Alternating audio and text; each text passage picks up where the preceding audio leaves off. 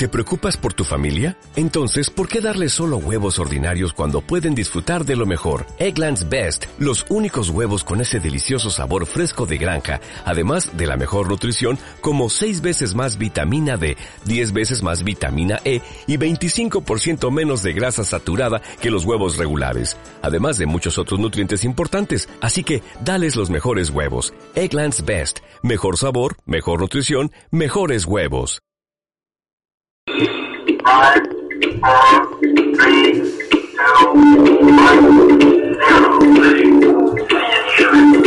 Este es el informativo católico, un resumen de las más importantes noticias que interesan a la Iglesia Católica en este momento. Presenta desde Bogotá, Colombia, Henry Gómez Casas.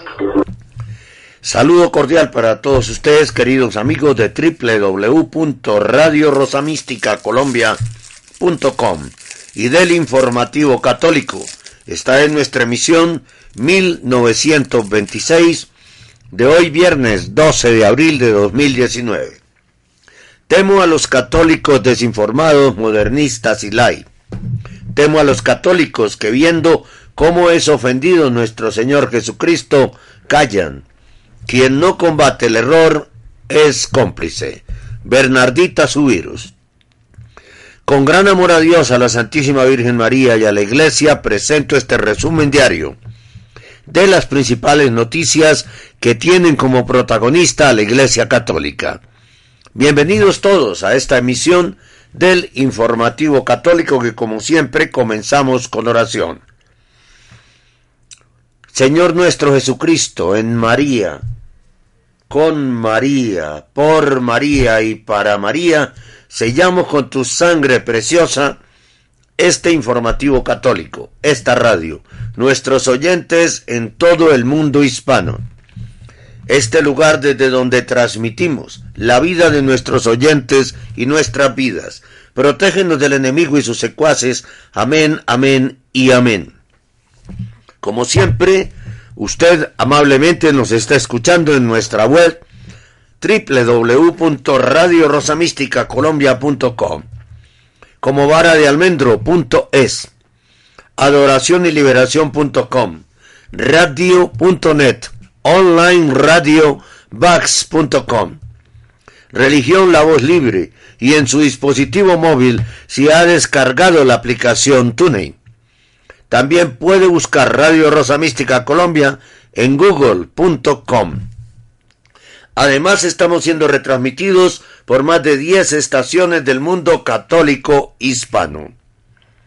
En los muros de Facebook nos encuentra en amigos de Radio Rosa Mística Colombia, Católicos con Cristo y María y señales del fin de los tiempos. En Twitter, arroba el cenáculo.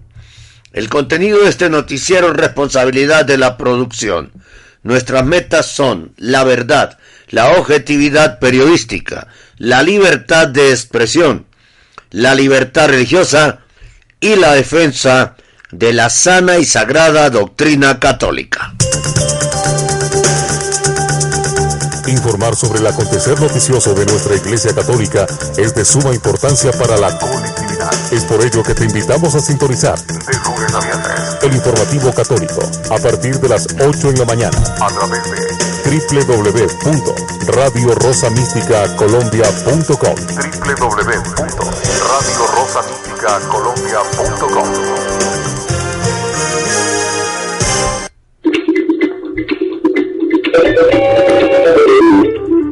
Este es el informativo católico.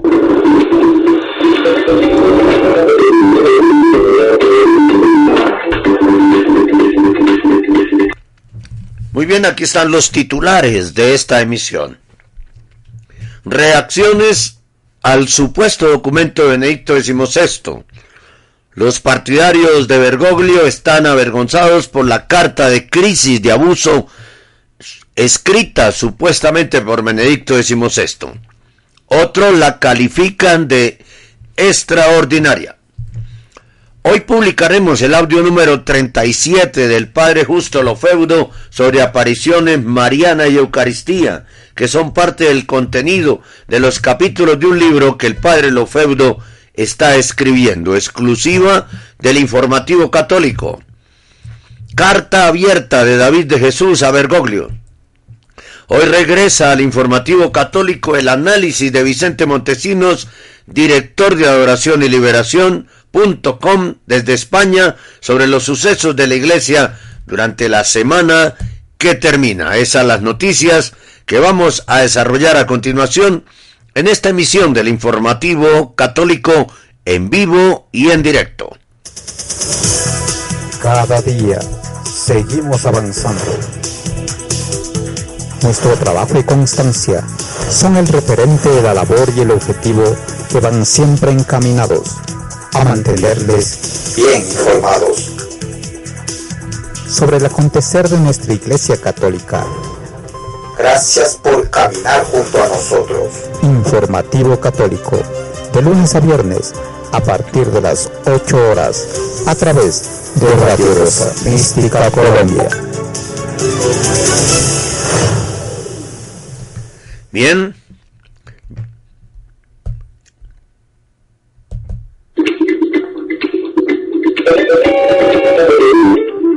Este es el informativo católico.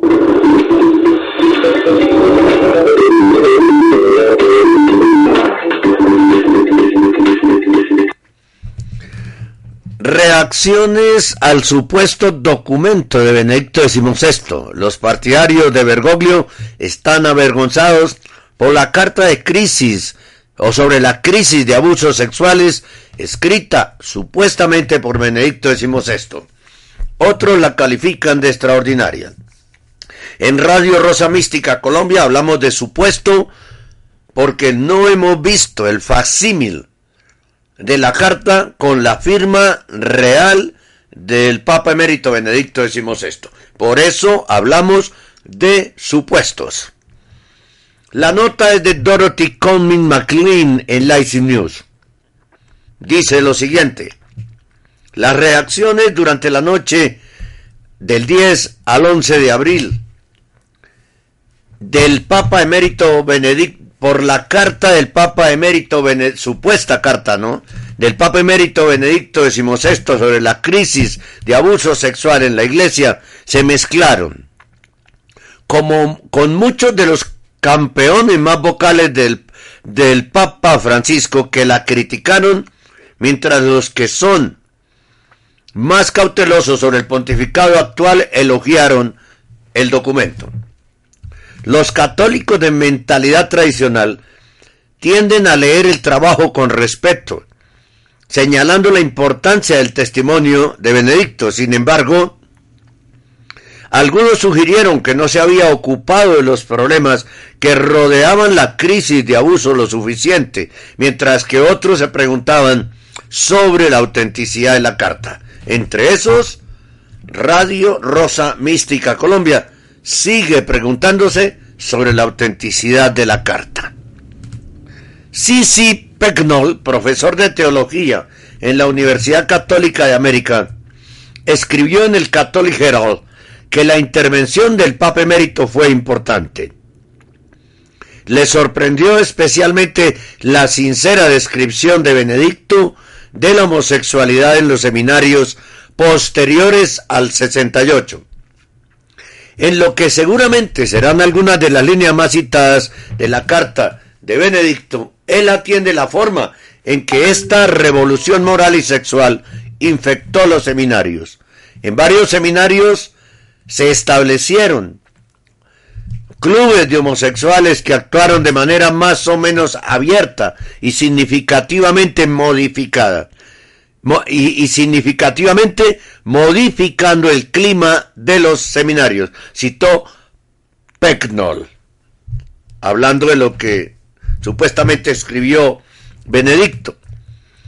Recuerda cómo un obispo, el rector del seminario en Alemania, organizó la exhibición de películas pornográficas a los seminaristas supuestamente con la intención de hacerlos resistentes al comportamiento contrario a la fe. Se, se, organizarían visitas a seminarios que no produjeran nada o muy poco, Benedicto lo admite porque los que los dirigieron se confabularon para encubrir las nuevas jerarquías permisivas de la liberación sexual, continuó diciendo Pegnol, y agrega que la idea central de Benedicto, que la ausencia de Dios en la sociedad es la responsable del abuso sexual clerical, se encontrará con cierta indiferencia, pero sin embargo será la respuesta al problema que perdura. Phil Lawlor, editor de Catholic World News, dijo que la carta revela que los dos papas están muy separados. Habla de dos papas, ¿no? Cuando se trata de lidiar con las causas de la crisis de abuso. Comillas. Los dos papas, el pasado y el presente, están muy separados en su análisis del escándalo del abuso sexual. En ninguna parte Benedicto menciona el clericalismo. Y Francisco no habla sobre la ruptura moral que Benedicto culpa del escándalo, escribió. R. R. Reno, editor de Film Film, últimas cosas o primeras cosas, cree que la carta que Benedicto planeaba publicar en una revista bávara es más un testimonio sobre el tumulto en la iglesia más que un análisis. Sin embargo, Rino extrapola de la carta del Papa emérito de 91 años para señalar cómo y por qué los acontecimientos y las corrientes del siglo XX llevaron a la línea divisoria de 1968 y debilitaron a la Iglesia Católica. Comillas. La impresión general de la carta de Benedicto abrumada por la revolución del 68, plagada de discrepancias y estructurada por supuestos institucionales y canónicos mal adaptados a las realidades actuales, la Iglesia Católica se ha convertido, según eso, en un desastre ingobernable, escribió Rino.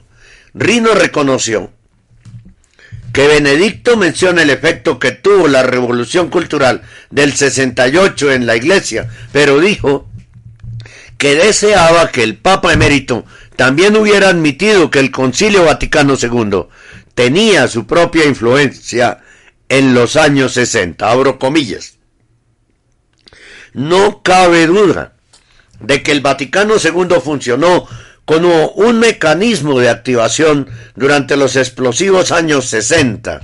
Señaló a Occidente que el epítome de la verdad inmutable se estaba reconsiderando repensando, replanteando, en una palabra revisando, dijo Rino.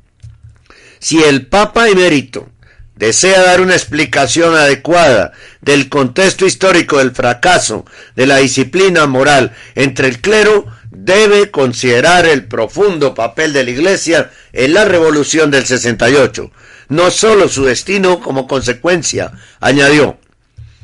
El padre John Zuldorf autor del blog del padre Z, dijo que la carta es un regaño del clero alemán y que también debe ser leída por todo el mundo. Los Messenger estarán entusiasmados con el título. La iglesia y el escándalo del abuso sexual, agregó secamente Zuldorf. El sacerdote blogger sintió que el Papa Emerito no había ofrecido ninguna solución y también que no pudo hacer algunas conexiones explícitas. Sin embargo, Zuldorf encontró la carta como un grito conmovedor desde el corazón.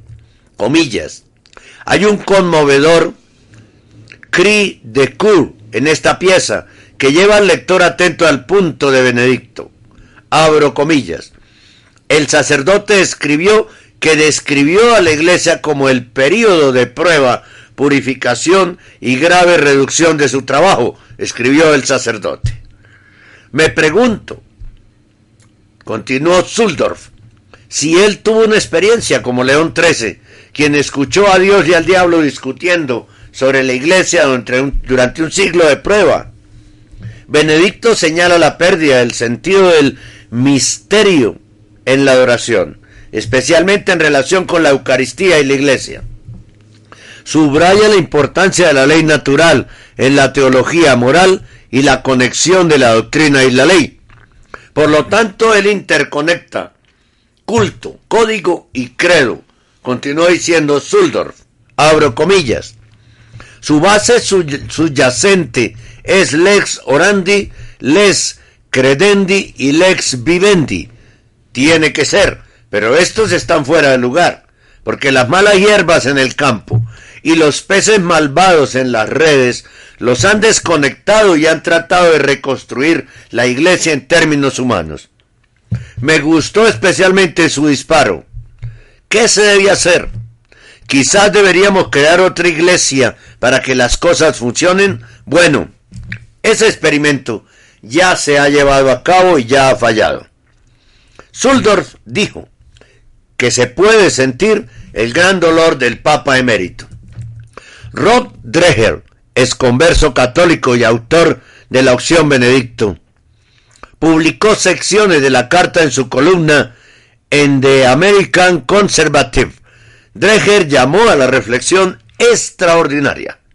El columnista que cree que la única manera en que la cristiandad puede sobrevivir es a través de las comunidades intencionales, se sintió particularmente encantado con los supuestos pensamientos de Benedicto sobre la necesidad de revivir el catecumenado temprano. Abro comillas. En la antigua iglesia, el catecumenado se creó como un hábitat contra una cultura cada vez más desmoralizada, en la que se practicaban los aspectos distintivos y frescos de la forma de vida cristiana y al mismo tiempo se protegía de la forma de vida común, escribió Benedicto. Creo que incluso hoy en día algo así como las comunidades catecumenales son necesarios para que la vida cristiana pueda afirmarse a su manera, cierro comillas. Dreher vio en esto un reflejo de sus propias ideas. Y declaró, eso es un elogio que su secretario personal, el arzobispo Gaswain, tuvo el año pasado por, la opción Benedicto bajo una cierta luz. Así que estoy emocionado de ver este párrafo de la propia mano de Benedicto XVI. El propio John Henry Western de IC News dijo que la carta da como solución a la crisis un retorno a una creencia demostrativa en Dios y también un retorno al respeto por la Sagrada Eucaristía. Los católicos que ven al, Papa Francisco como un campeón del cambio tendieron a poner en ridículo la carta del Papa emérito. El historiador de la Iglesia, Máximo Fagioli, profesor de la Universidad de Villanova, escribió en Twitter que el Papa emérito había cometido un error y enumeró otros errores que creía que Benedicto había cometido. Abro comillas. El paso en falso de hoy de Benedicto XVI me recuerda otros errores. El libro fue coautor del libro de Pera, el discurso de Ratisbona, el bautismo de Magdi Allan en San Pedro, afirmó. El teólogo Brian Flanagan, que enseña en la Universidad de Marymount, dijo que la carta de Benedicto fue vergonzosa.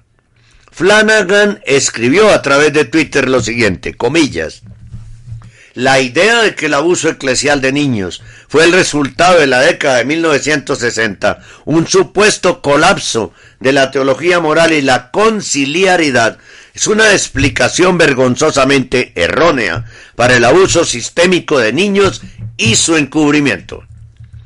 El periodista Robert Mickens, que trabajó para Radio Vaticano y para el periódico católico de izquierda de Tablet, tuiteó lo siguiente, con una pregunta. ¿En qué mundo vive este hombre? Y alguien necesita una caja de crayolas y algunos libros para colorear. Sin embargo, no todos los miembros del equipo Francisco rechazaron al Papa emérito. El padre James Martin, sacerdote jesuita, editor de la revista América, pro LGBTI, fue respetuoso con el Papa emérito al encontrar faltas en su enfoque en la heterodoxia. Afirmó lo siguiente en Twitter, Martin. Comillas, tengo el mayor respeto por el Papa Emérito Benedicto XVI, especialmente como teólogo. Sin embargo, no estoy de acuerdo con la mayor parte de su análisis de la crisis de abuso sexual. Culparlo de la mala teología y de las costumbres sexuales de la década de los 60 no alcanza la marca. El biógrafo inglés del Papa Francisco, Austin Iverich, adoptó una posición más neutral, publicando una larga serie de comentarios para decir que si bien los pensamientos de Benedicto eran en su mayoría predecibles, contienen algunas pepitas interesantes y en última instancia apoyan la propia estrategia contra el abuso de Francisco. Algunos católicos han expresado dudas, entre ellos Radio Rosa Mística Colombia, de que Benedicto haya escrito la carta o que él era su único autor. Sin embargo, el New York Times informó que el arzobispo George Gaswain, secretario del Papa Emérito, había dicho que el ensayo era obra del propio Benedicto.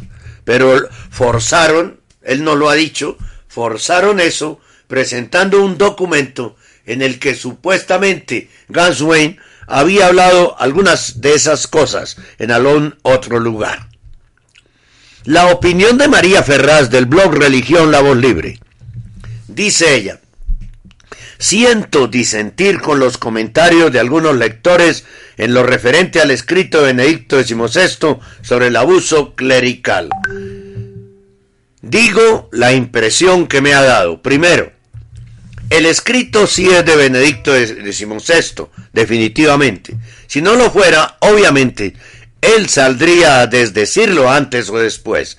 De hecho, cuando el Vaticano falsificó la foto con su carta para hacer ver que Benedicto XVI aprobaba a los teólogos disidentes que habían escrito once libros sobre Francisco, lo hizo notar.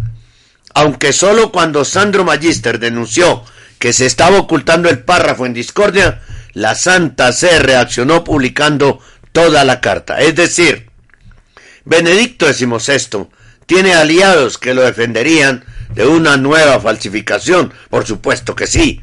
Claro que sí.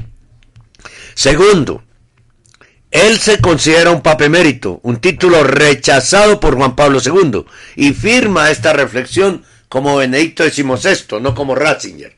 Pero a ver, con toda, con todo respeto con María Ferraz, no hemos visto el facsímil de la carta con la firma. Cualquiera puede escribir Benedicto XVI, pero ¿dónde está el facsímil? Necesitamos verlo publicado y analizado, ¿no? Benedicto escribe en el artículo, sigue diciendo María Ferraz en el numeral 2, aunque ya no soy directamente responsable por ser emérito. Ya se ha comentado ampliamente que Benedicto XVI, por mucho que nos pese, ha querido dividir el papado, cosa que él no puede hacer sin atacar esta institución de origen divino, que solo está asignada a una persona, no a dos. Recordemos que a través de Gaswain, él afirmó un papado con dos cabezas, una activa y otra contemplativa. Entonces, si va vestido de papa, se hace llamar Benedicto XVI y vive en el Vaticano, no es porque considere que Francisco no sea papa, sino que él como emérito dice que es uno de los dos miembros del papado dividido. Tercero, reconoce a Francisco como papa. Dice Benedicto en el texto reciente sobre el abuso, supuestamente escrito por él, comillas. Del 21 al 24 de febrero, tras la invitación del Papa Francisco, los presidentes de las conferencias episcopales del mundo se reunieron en el Vaticano para discutir la crisis de fe y de la Iglesia. Y fue necesario enviar un mensaje fuerte y buscar un nuevo comienzo para hacer que la Iglesia sea nuevamente creíble como luz entre los pueblos y como una fuerza que sirve contra los poderes de la destrucción. Cierro comillas.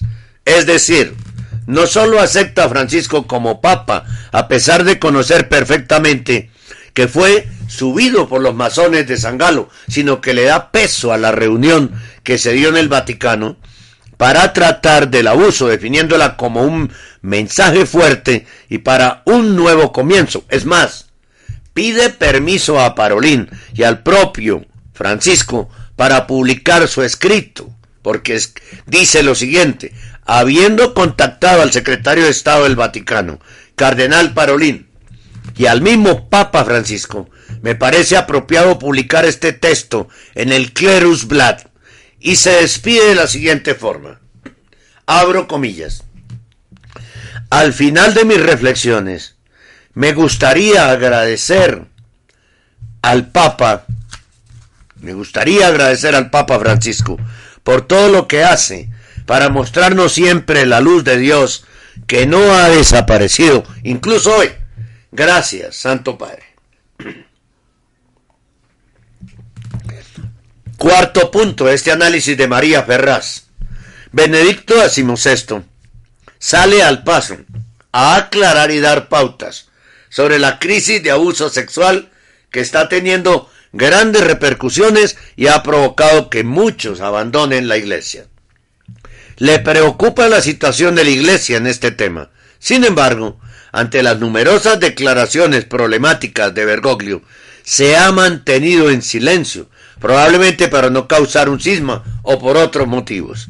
Jamás se ha enfrentado directamente a Francisco y ni siquiera ha defendido a Viganó, a pesar de que le implicaba directamente a él en el asunto McCarrick, ni se ha definido ante la gravísima apertura de los recasados por lo civil a la comunión, ni por los nombramientos de obispos y asesores homosexualistas ni ante las muchas de las afirmaciones anticatólicas como que la Virgen no nació santa, sino que se hizo santa, o las referidas por testigos.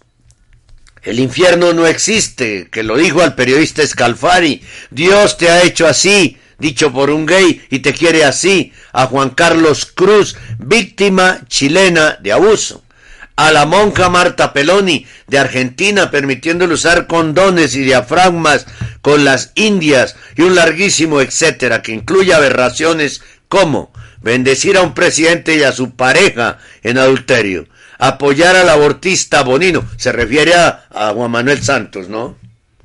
A él es que se refiere. Apoyar al abortista Bonino de Argentina, de, de perdón, Bonino de Holanda alabar y visitar tumbas de curas homosexuales y marxistas, pretender elevar a la canonización a Rupe o Angelelli, sustituir a los miembros de las academias pontificias para la familia, para la vida, por gente a favor de la anticoncepción, el aborto, la eugenesia, incluyendo a un judío, apoyar las agendas globalistas abortistas de las Naciones Unidas, permitir misas ecuménicas con ministros luteranos, incluso con pastoras evangélicas, nombrar para el observatorio romano en Argentina un protestante, honrar al hereje Lutero y crear un sello conmemorativo para la celebración conjunta que se dio en Suecia con motivo de la reforma, etc. En fin, preguntamos, nos preguntamos si ahora el cardenal Sarac ha tomado la palabra para sustituir el silencio de Benedicto XVI. Sabemos que ambos coinciden y se demuestran en el hecho de que Benedicto XVI se ofreciera a escribir el prólogo del libro del cardenal africano La Fuerza del Silencio y que declarara que el cardenal Sarac es un maestro espiritual. Añadamos que el cardenal de la Dubia, Brandmüller, o quizá fuese Meissner, quien dijo contar con el favor de Benedicto XVI a la hora de presentar la dubia. Entonces, sigue diciendo María Ferraz, el misterio de por qué Benedicto calla continúa.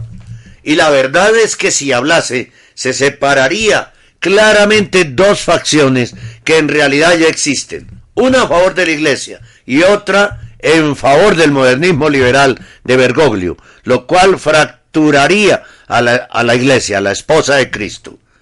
Quizás se espera a que Francisco se vaya o muera confiando que el cielo traerá un buen papa. Y aquí como en todo, también hay dos opiniones. los que son partidarios de sacar al hereje del trono y los que piensan dejarlo en las manos de Dios. Aunque es verdad que se ha cumplido aquello que dijo Jesús, comillas, os digo que si estos callan gritarán las piedras, pues ha sido innumerables e incesantes las correcciones de laicos y clérigos a partir de la dubia que han llegado a manos de Bergoglio en estos seis años. La verdad es que, nos, es que no parece que abunden los atanasios en estos tiempos. Y nosotros, simples laicos, nada podemos hacer a este respecto. María Ferraz, de religión, la voz libre. Ese es el análisis de ella. Y el análisis de todas las personas que hemos mencionado en este resumen maravilloso de la News. Estamos en el mundo a través de www.radiorosamisticacolombia.com www.radiorosamisticacolombia.com Radio Rosa Mística de Colombia. El amor de María directo a tu corazón.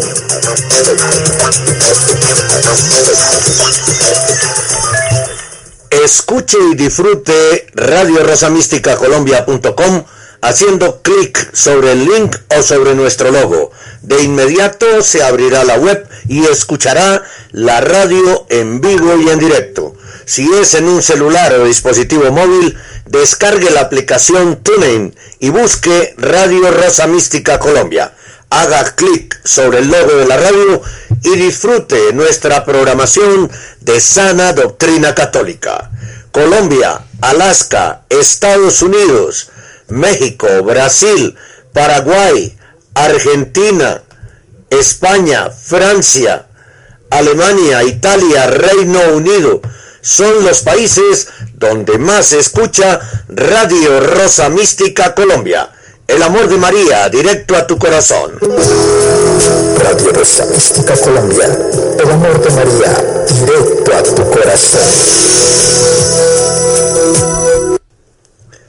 Radio Rosa Mística Colombia está cumpliendo seis años de labores defendiendo la sana doctrina católica, la evangelización, la liturgia, la tradición y la vida desde el momento de la concepción hasta la muerte natural. Comuníquese con nuestro WhatsApp si está fuera de Colombia signo más 57 314 416 4809. Si está en Colombia, 314 416 4809. Ese es nuestro WhatsApp o llámenos si usted lo prefiere y ayúdenos a continuar con nuestra labor pastoral. Llámenos y diga quiero hacer un aporte económico para Radio Rosa Mística Colombia el amor de María, directo a tu corazón, seis años. Bueno, queremos hacer una solicitud a todos ustedes o a quienes puedan. Necesitamos urgente hacer el pago del recibo de la Internet, del servicio de Internet que utilizamos para tener al aire Radio Rosa Mística Colombia. La verdad, la radio no tiene recursos en este momento.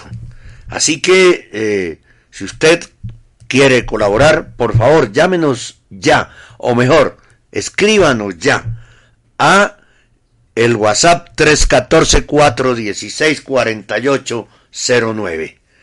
Necesitamos que la radio en ningún momento salga del aire. Tiene que estar al aire.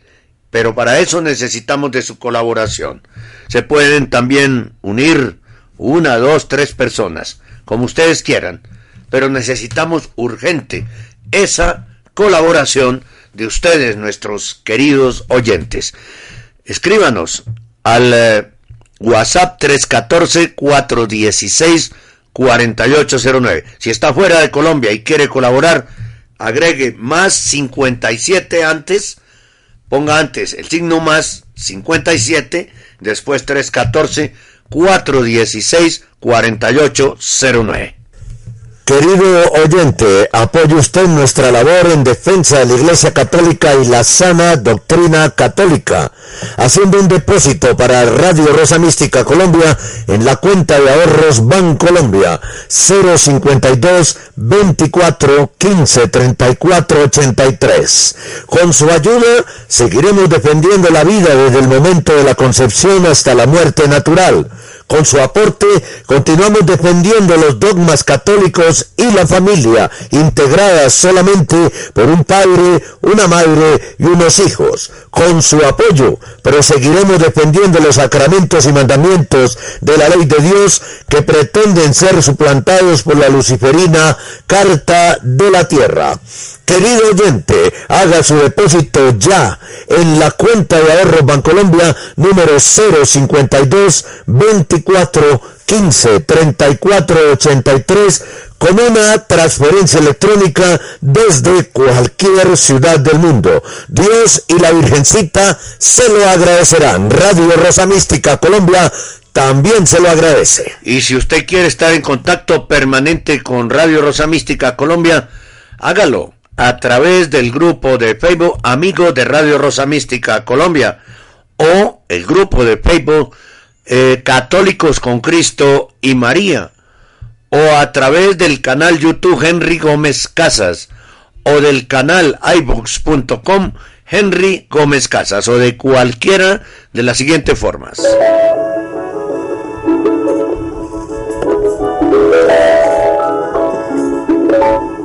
Usted está escuchando Radio Rosa Mística Colombia.com desde Bogotá en vivo y en directo.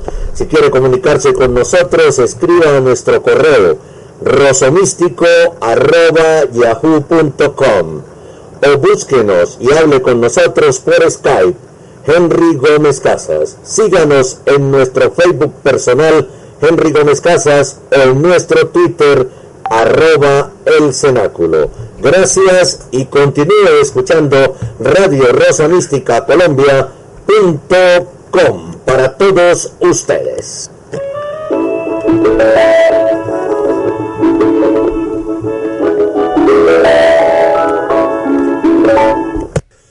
Querido oyente, apoye usted nuestra labor en defensa de la Iglesia Católica y la sana doctrina católica, haciendo un depósito para Radio Rosa Mística Colombia en la cuenta de ahorros Bancolombia 052 24 15 34 83. Con su ayuda seguiremos defendiendo la vida desde el momento de la concepción hasta la muerte natural con su aporte continuamos defendiendo los dogmas católicos y la familia, integradas solamente por un padre, una madre y unos hijos. Con su apoyo proseguiremos defendiendo los sacramentos y mandamientos de la ley de Dios que pretenden ser suplantados por la luciferina Carta de la Tierra.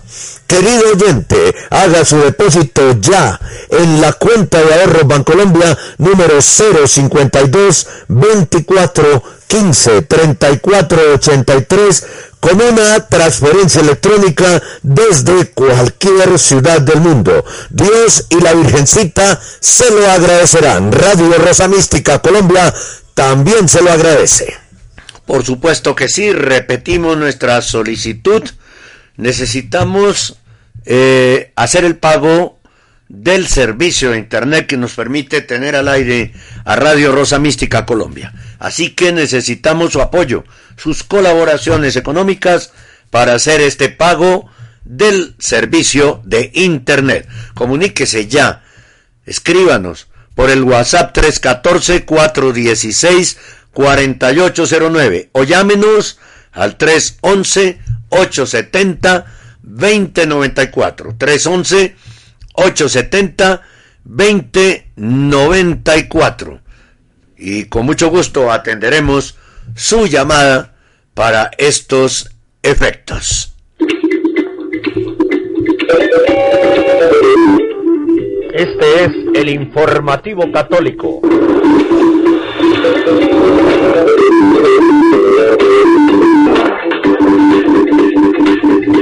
De inmediato vamos a publicar el audio número 37 del Padre Justo Lofeudo sobre apariciones marianas y Eucaristía, que son parte del contenido de los capítulos de un libro que él está escribiendo y que hemos, eh, hemos venido desde hace 37 emisiones entregando a ustedes en exclusiva del informativo católico para Colombia. Aquí está el padre Lofeudo.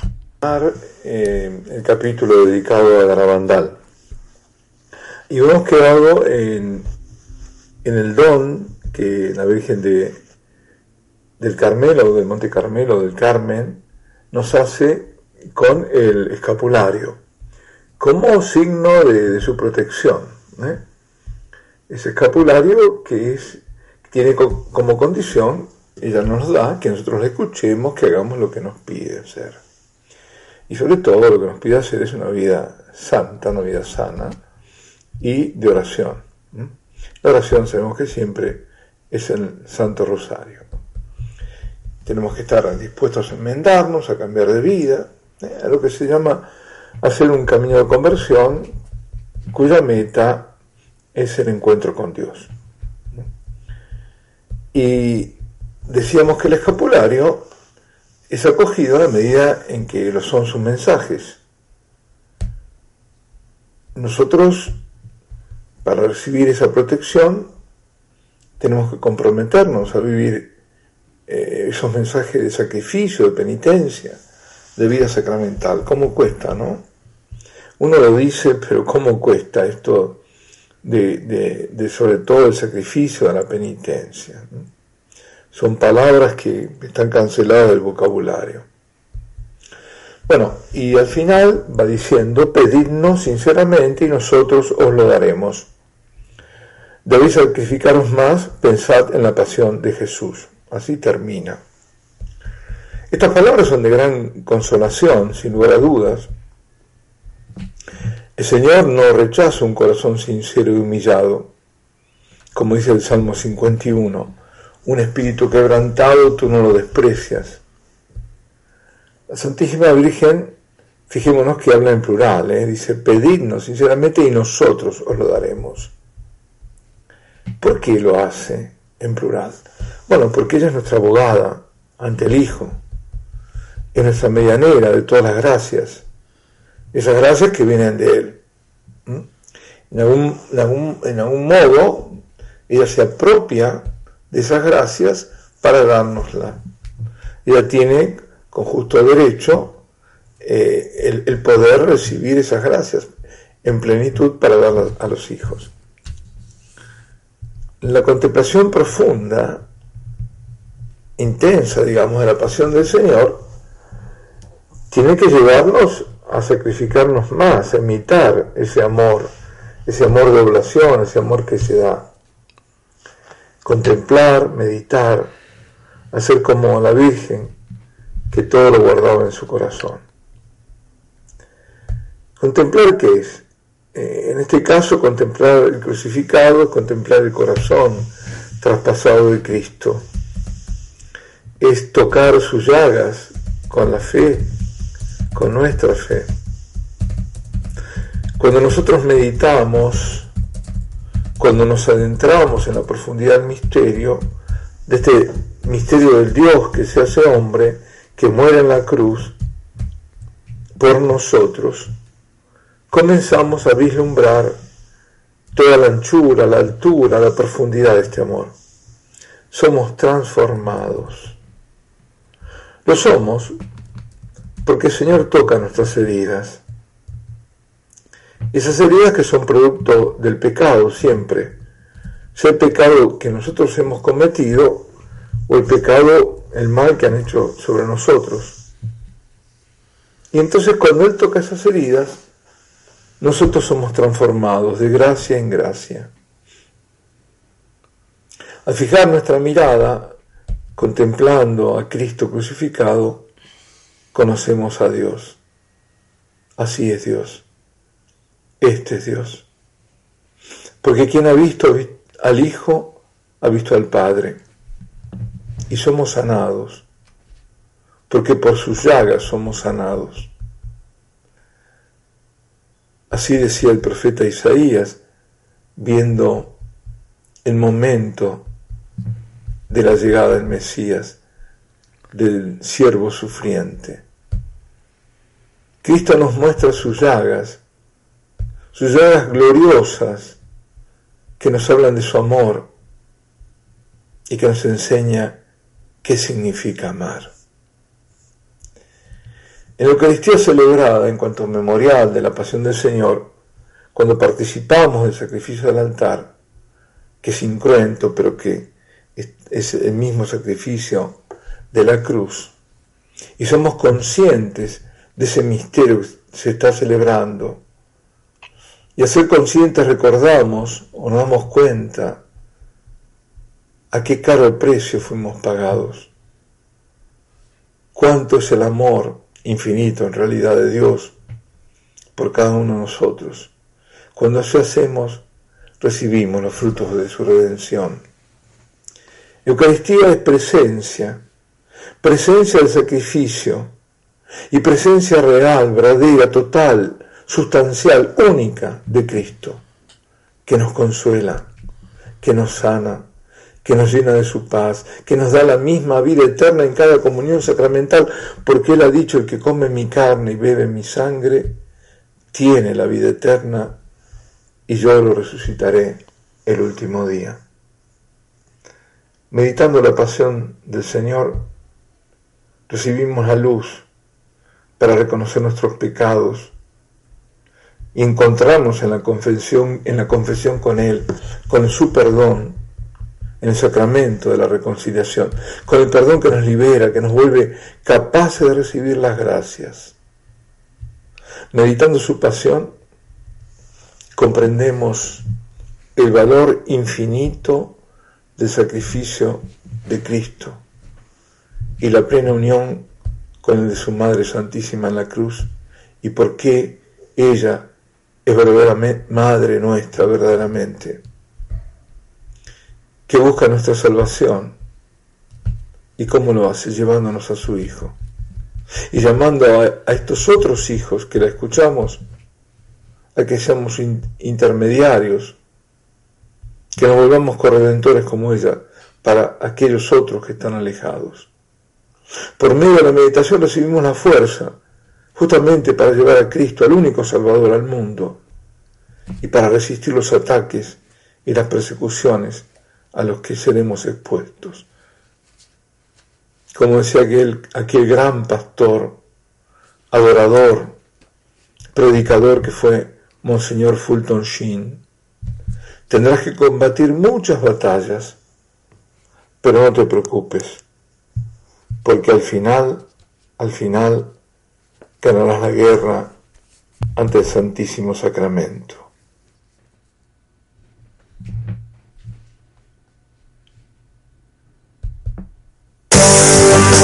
Te acompañamos en todo momento, las 24 horas del día, con la mejor programación católica. Somos Radio Rosa Mística de Colombia, el amor de María, directo a tu corazón. Continuamos con el informativo católico. Este es el informativo católico. Solo cuenta el amor y la obediencia. Santa Teresa del Niño Jesús.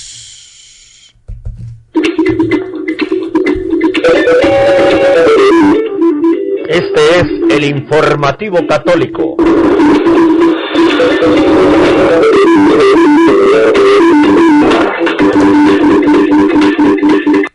Hemos recibido una carta abierta de David de Jesús a Bergoglio, que dice lo siguiente. Señor Bergoglio, escribo esta carta sin ningún protocolo porque yo a usted no lo considero papa de mi amada Iglesia Católica. Por eso no le digo su santidad, ni Santo Padre, ni Papa, ni Vicario de Cristo, ni Santidad, ni Francisco. Porque ¿cómo puede ostentar estos sagrados títulos una persona que niega la fe católica y no confirma a nadie en la fe católica? Simplemente me refiero a usted como Bergoglio, porque también creo que está excomulgado late sentencia como consecuencia obvia de todas las herejías que ha proclamado desde que usurpó la silla de Pedro en el, el 13 de marzo de 2013. Y no voy a hacer una síntesis de esos gravísimos errores doctrinales que usted sistemáticamente ha venido sembrando por el mundo los últimos seis años. Solo quiero que reflexione, aunque sé que para usted hacerlo es perder el tiempo. Bergoglio, ¿cree usted que su pública posición de aprobación a los comportamientos homosexuales agradan a nuestro Dios uno y trino? Yo sé que a usted eso no le importa, porque para usted Dios no es católico. Las almas de los pecadores se difuminan, y a los homosexuales o gays usted les dice, ¿quién soy yo para juzgar? Bergoglio, ¿por qué asciende a cardenales y arzobispos solamente a los prelados que están comprometidos o son acusados de encubrir casos de abusos sexuales, son solidarios con la causa LGBTIZ y persigue a los obispos que no están de acuerdo con su doctrina del nuevo paradigma? Bergoglio, ¿por qué usted hace caso omiso y a veces apoya y permite que condecoren en el Vaticano abortistas y eutanásicos, no sabe que esto va ciento por ciento contra la sana doctrina católica? Bergoglio, ¿cree usted que nuestro único Dios, a quien usted no reconoce como único, está feliz con la debacle moral universal que usted está ocasionando con su abierto apoyo a los lobbies gays en todo el mundo y el encubrimiento de los cientos de casos de abusos sexuales por parte de sacerdotes afirmando que son consecuencia del clericalismo? Bergoglio, ¿no cree usted que llamar a los obispos de Belice en Centroamérica para que apoyaran una iniciativa gubernamental pro LGBTIZ puede ser la principal causa de su condenación eterna? ¿Eso no lo angustia? ¿De verdad no lo angustia? Bergoglio. ¿Cree usted que todos los desprecios e irreverencias a la Santísima Virgen pronunciados por usted durante los últimos seis años, incluso en el principal santuario mariano del mundo, Fátima, agradan a su Hijo Jesús? Bergoglio. ¿Cree usted que sus descarados coqueteos con judíos, musulmanes, anglicanos, protestantes, hindúes, budistas y demás sectas son agradables a los ojos de Dios? Claro que no lo son. Bergoglio. ¿No cree usted que sacralizar el nombre de nuestro Dios, uno y trino, comparándolo y poniéndolo en el mismo lugar de Mahoma, Shiva, Alá o Buda, es el más grande irrespeto, herejía y blasfemia que hombre alguno pueda pronunciar sobre la tierra, y más grave si es desde la silla de Pedro? Bergoglio, ¿se ha detenido a pensar, supongo que no, qué piensa Dios de sus planes personales de erradicar de la creación el concepto de pecado? Un sacerdote argentino me ha dicho que usted ordenó que nada es pecado, que no hay castigo, ni culpa, ni nada más al final de la vida. Bergoglio. ¿De verdad usted cree que las almas se difuminan y no se salvan ni se condenan en el fuego eterno como dice la Biblia? Bergoglio. ¿Es usted consciente del mal tan terrible que le está ocasionando a la Iglesia, cuerpo místico de Cristo, y a millones de almas con su actitud dictatorial que alguien describió es igual a la de Hitler y Stalin, o en verdad eso no le importa nada? Bergoglio. Usted ha negado en varias oportunidades la existencia del demonio. El éxito más grande de Lucifer es hacer creer que no existe. Bergoglio, usted se ha dado cuenta del rechazo silencioso que sus políticas y su falsa doctrina despiertan en tantos millones de católicos en el mundo, o tampoco le importa eso. Bergoglio, ¿por qué nunca se ha referido públicamente a su fraudulenta elección orquestada por una mafia de cardenales? Bergoglio, Usted afirmó que me recordarán como el papa que dividió a la iglesia y hay que hacer lío. La iglesia está dividida porque usted ha armado un terrible y jamás visto lío doctrinal, moral, litúrgico en la tradición y el magisterio sagrado. No está arrepentido de ser quien lidera la destrucción del cuerpo místico de Cristo. Tengo muchos otros interrogantes que no voy a formular porque supongo es su estilo, que usted jamás responderá a estas reflexiones planteadas con el mismo respeto que usted utiliza para hablar de Dios y de su Santa Madre a los católicos. Si no atendió ni respondió a los cuatro cardenales de la dubia, menos lo hará a un simple católico que para usted será fanático, rígido y anticuado porque aunque soy un pecador, lucho cada día por respetar la sagrada doctrina, la liturgia, la tradición y la moral católica. Discúlpeme, soy un simple laico, pero no puedo reconocerlo a usted como papa. Usted ha cometido y ocasionado gravísimos errores y dolores a Dios y a la Iglesia desde el principio de su pontificado al permitir que lo eligiera una mafia de cardenales en una elección corrupta e inválida. Dios lo perdone si usted se arrepiente. Son cientos de millones de almas que van al abismo del infierno y el único responsable es usted como consecuencia de su nefasto ministerio al que somete dictatorialmente a muchos obispos y sacerdotes en todo el mundo. Bergoglio, reflexione. Duele mucho la destrucción a la, a la que usted ha sometido a la iglesia. No sé si orar o no por usted, porque estoy seguro que nunca va a cambiar voluntariamente. Pero para Dios nada es imposible. Un católico desilusionado pero firme en la fe. Firma David de Jesús. Es quien firma esta carta abierta a Bergoglio. Radio Rosa Mística Colombia ofrece también el escapulario del Padre Celestial dado al vidente Chris Cortis en Washington. Es necesario que todo católico lo lleve consigo porque es protección para los últimos tiempos que ya vivimos. Hacemos despachos a toda Colombia y el exterior. Contiene explicación de su uso somos los únicos distribuidores desde Bogotá por solicitud del Padre Celestial. Informe sobre este escapulario del Padre Celestial para los últimos tiempos en el 311-870-2094. Llame ya y adquiera este escapulario del Padre Celestial y viva protegido. Repetimos la solicitud que estamos haciendo el día de hoy. Necesitamos pagar el recibo del servicio de Internet que mantiene al aire a Radio Rosa Mística Colombia. Y necesitamos de su ayuda.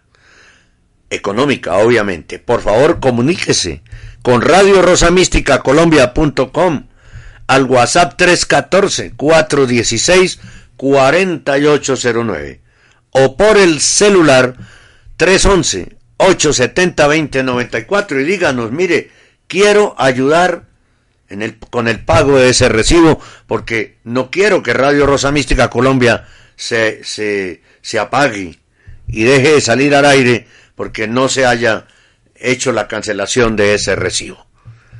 Eso lo agradeceremos infinitamente. Recuerden que esta es una obra del Padre Celestial inspirada por la Santísima Virgen en la advocación de la Rosa Mística y cuyo patrono es San José. Así que esperamos sus comunicaciones. Este es el informativo católico. Bien, una reflexión de San Juan Pablo II antes de ir a la última noticia del informativo católico del día de hoy, en vivo y en directo.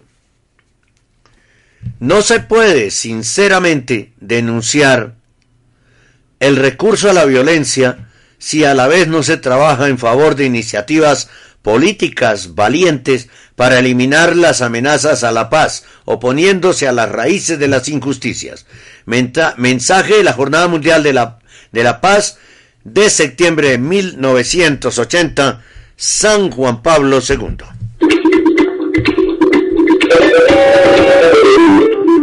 Este es el informativo católico.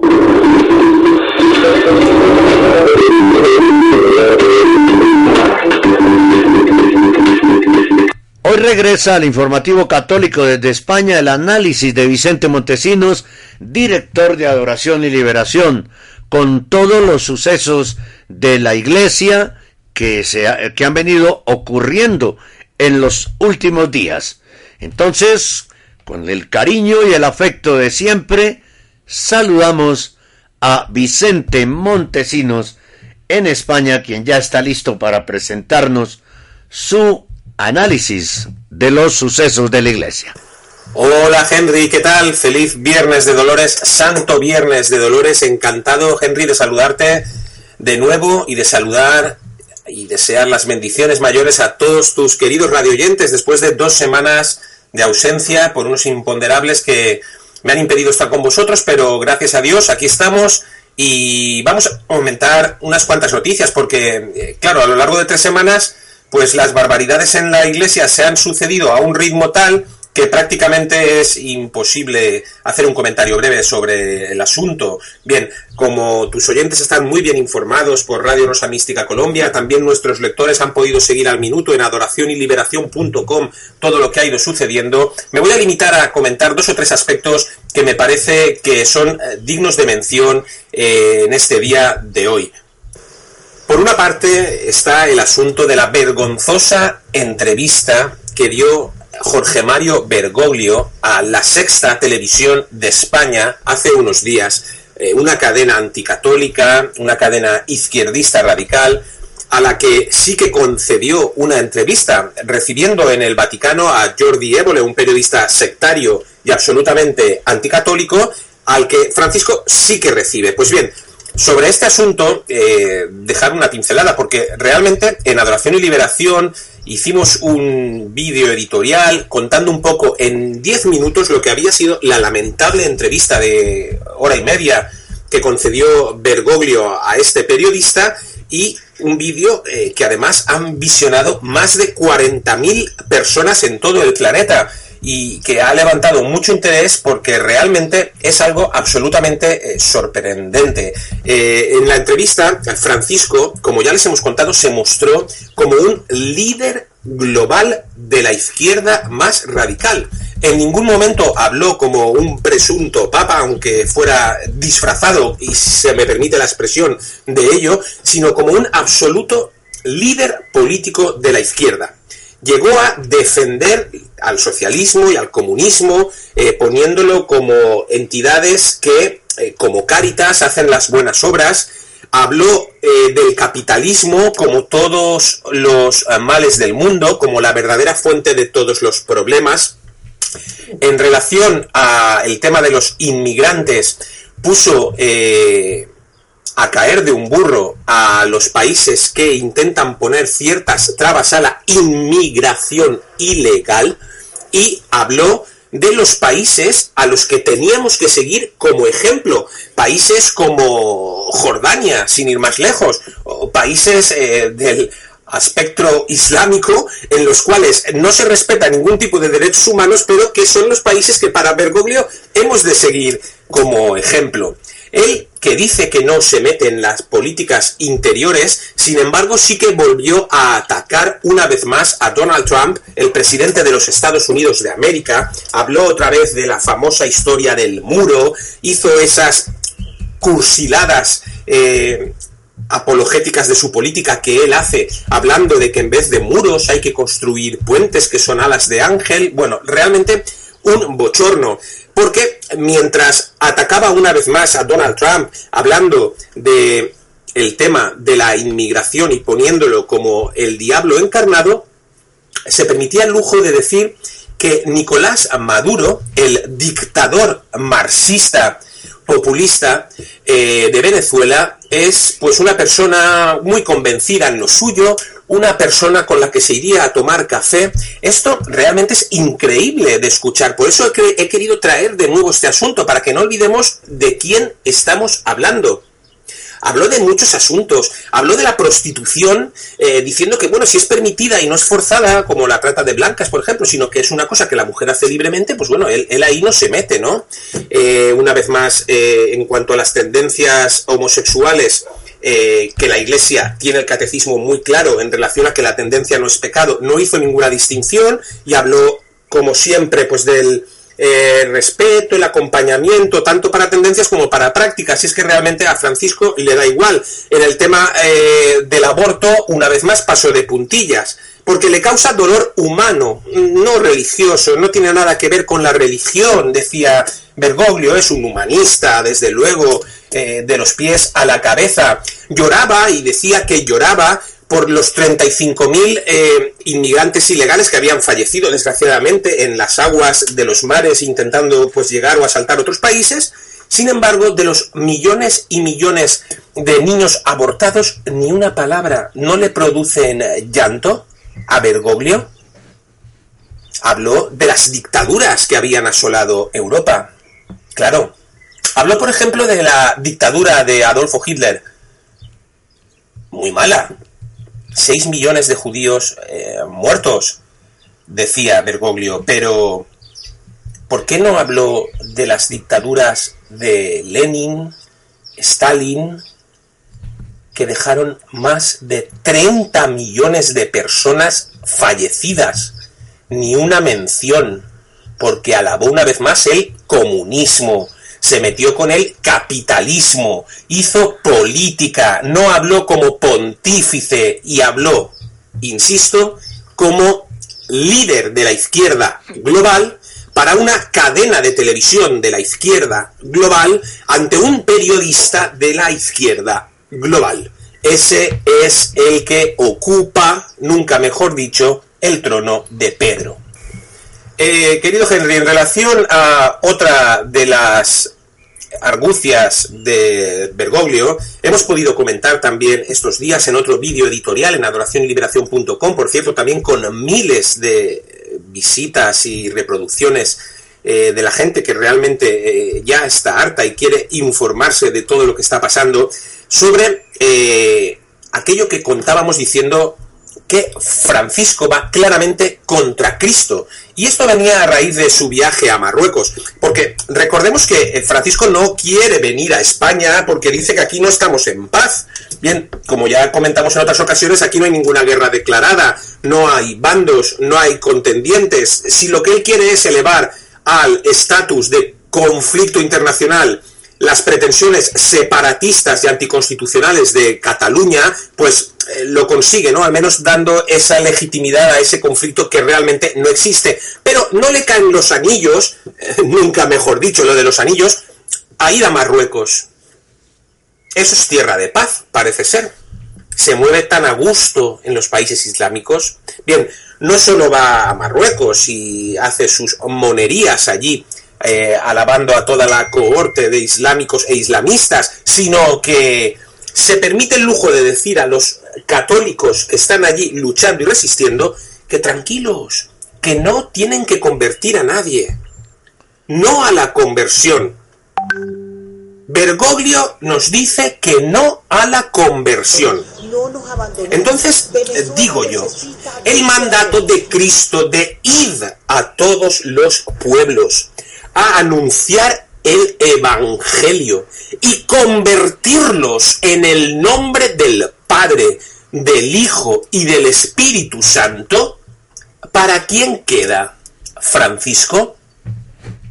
Es evidente que si tú estás solicitando a los católicos que no hagan eh, conversión, estás yendo directamente contra Cristo. Luego, ¿cómo puede todavía haber alguien que nos cuestione que no consideremos en absoluto legítimas ni vinculantes las órdenes, mandatos o recomendaciones de Bergoglio? ¿Cómo puede haber alguien que todavía sostenga que Bergoglio ejerce como un papa correcto, amoroso, misericordioso como un oso? ¿Cómo puede haber alguien que no vea que esto es un mandato absolutamente antitético y contrario al de Jesucristo, Rey del universo, por lo tanto, no vinculante, no obedecible, y es más, ni siquiera escuchable, por lo que yo les digo, no escuchen a Francisco. Y un tercer tema eh, troncal que quería hoy comentar, eh, querido Henry, queridos radio oyentes de Radio Rosa Mística Colombia, es el de la exhortación apostólica nueva de Bergoglio, Christus Vivit, Christus Vivit. Bien, eh, el análisis que yo puedo realizar de esta exhortación apostólica posinodal dada por Francisco el 25 de marzo, publicada el pasado 2 de abril, eh, es el siguiente. Eh, verán, me llevó unos días leerla a fondo, no porque fuera difícil de entender, vamos, se entiende rápidamente, como se dice ahora, se comprende todo, sino porque confieso que me da una pereza casi pecaminosa tomar lectura de cualquier palabra que provenga de Francisco. Además, y después de la penitencia que sufrí hacía justo una semana con la entrevista vergonzosa a la que me he referido antes, todavía no estaba del todo recuperado, mis queridos hermanos. Pero bien, con la ayuda del Señor se acometen hasta los retos más difíciles y, en cuaresma toda penitencia es poca. Así que el pasado domingo de pasión finalicé su lectura y les di en adoración y liberación mi breve opinión. Eh, tampoco merecía mucho más. ¿Y cuál era esta opinión? Bien, pues que es más de lo mismo. Eh, Francisco diciendo que la Iglesia necesita cambiar, dejar de lado las preconcepciones estrechas y escuchar con cuidado a los jóvenes y no arriesgarse a convertirse en un museo. Ale, el resumen de la exhortación. Con esto ya está todo dicho, no haría falta contarles más. Hay que oír a los jóvenes, no los jóvenes oír a Dios, por favor. Si al final este hombre es que ya es hasta profundamente aburrido en su humanismo barato, en su inmanentismo, personalismo, en su lucha para la sana doctrina, la tradición, la verdad atemporal dicha por Cristo, eh, para jóvenes, para viejos, para medio pensionistas, me da igual. Después ya, pues bueno, sus típicas frases faltoras y vulgares como Pidamos al Señor que libere a la Iglesia de aquellos que la harían envejecer, encerrándola en el pasado, reteniéndola o manteniéndola en un punto muerto. Y poco más. Eh, se supone que se trata de una exhortación apostólica, eh, lo cual suena muy rimbombante, pero al final son 67 páginas para ofrecer un supuesto paraíso de una iglesia abierta, que pone en primer lugar los encuentros personales y y ya mucho después, y si es que acaso se llega, pues la doctrina, eso es muy secundario. Adornos eh, de heréticas cosmovisiones, indiferentismo religioso, salvación universal y demás desechos doctrinales. Eh, reitera en la exhortación hasta el aburrimiento que quiere una iglesia abierta a la renovación, que el amor del Señor tiene que ver con los nuevos cambios, que no tiene que condenar, que la iglesia está para escuchar, Vamos, obsesionadito está este hombre con el cambio. Parece el Felipe González de 1982. Eh, verán, mis queridos hermanos, si Bergoglio fuera católico, mínimamente, sabría y sobre todo enseñaría que la Iglesia se construye sobre dos mil años de tradición y doctrina y que para qué vamos a engañarnos, los jóvenes de hoy tienen mucha vitalidad, pero les falta sabiduría y no es su culpa, es que la Iglesia de hoy precisamente se la está negando. Y así llevamos ya casi 60 años con la destructiva bomba final que ocupó la silla de Pedro un fatídico 13 de marzo de 2013. Así que eh, de todo ello a lo que acaba haciendo Bergoglio en este pasquín eh, de la exhortación apostólica, invitar a todos aquellos jóvenes que son de otras religiones, ateos o no, algunos presuntos ministerios juveniles inclusivos y demás patrañas, pues va solo un paso. El único objetivo, pues, hermanos, desde mi punto de vista de esta exhortación que indignamente utiliza el nombre de Cristo como coartada, se lo digo, la eliminación de la identidad católica en aras de una mayor apertura y diálogo. Y para este propósito, no duda en insistir incluso en que las instituciones educativas católicas deben de buscar la bienvenida a todos los jóvenes independientemente de sus elecciones religiosas, orígenes culturales, situaciones personales, familiares, sociales. Por ello afirma que estas instituciones educativas reducirían este rol indebidamente si establecieran criterios más rígidos para que los estudiantes ingresen, ya que privarían a los jóvenes del acompañamiento, del acompañamiento. Bien, por si fuera poco, y para que el Living la Vida Loca de, de Bergoglio no falte, asume el documento final del sínodo cuando afirma que, textual, la moral sexual a menudo tiende a ser una fuente de incomprensión y alienación de la Iglesia, en la medida en que es vista como un lugar de juicio y condena. Y arreglado. Después continúa pues creando un profundo bochorno en el católico de Viena, afirmando que los jóvenes expresan un deseo explícito de discutir cuestiones sobre la diferencia entre la identidad masculina y femenina, la reciprocidad entre hombres y mujeres, la homosexualidad. Y es que, claro, el tributo al jefe LGTBI no podía faltar. Es sencillamente terrible. El eh, Cristo que vive en este folleto es el que redime a todos, crean o no, pequen o no, se arrepientan o no. Efectivamente, este Christus vivit, pero en la concepción de Bergoglio, para el que se ve que ni murió ni resucitó nunca. Porque me pregunto yo, hermanos, ¿para qué hacía falta que viniera Jesucristo, Rey del universo, a la tierra y nos redimiera después de su misión, vida y santa pasión que precisamente nos disponemos a celebrar? Para nada. Porque en esa redención Bergoglio no cree.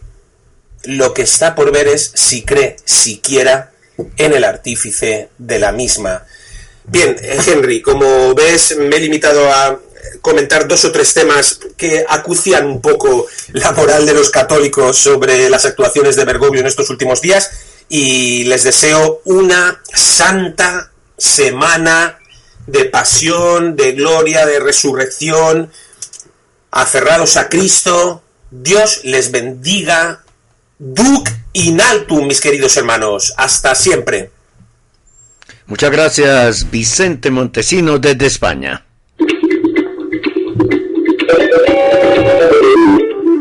Este es el informativo católico.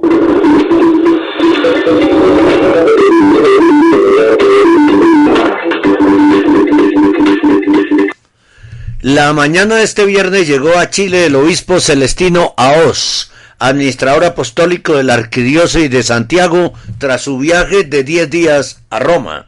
En el Vaticano, el religioso español sostuvo reuniones con Bergoglio y con Charles Cicluna, secretario adjunto de la Congregación para la Doctrina de la Fe, y el enviado papal que vino, que fue a Chile el año pasado para investigar los casos de abuso sexual en la iglesia chilena.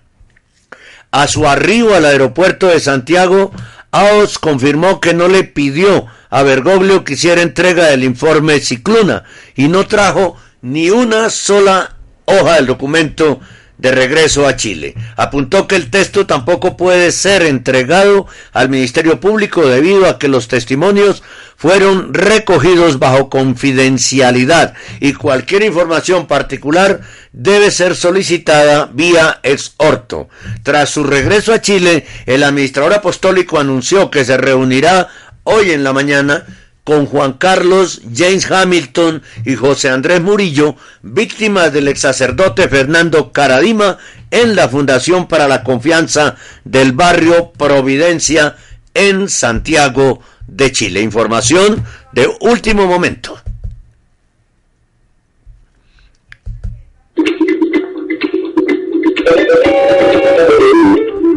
Este es el informativo católico.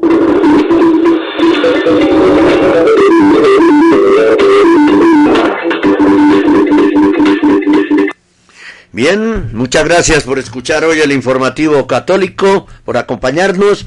Les recordamos respetuosamente la solicitud que hemos estado haciendo el día de hoy de colaboración económica para poder pagar el recibo del servicio de Internet que mantiene al aire a Radio Rosa Mística Colombia. Comuníquese con nosotros al 314-416-4809, bien sea vía WhatsApp o llamándonos a ese número telefónico 314-416-4809. Muchas gracias por acompañarnos hoy en Radio Rosa Mística Colombia. Continúen con toda la programación de Radio Rosa Mística El amor de María directo a tu corazón, seis años.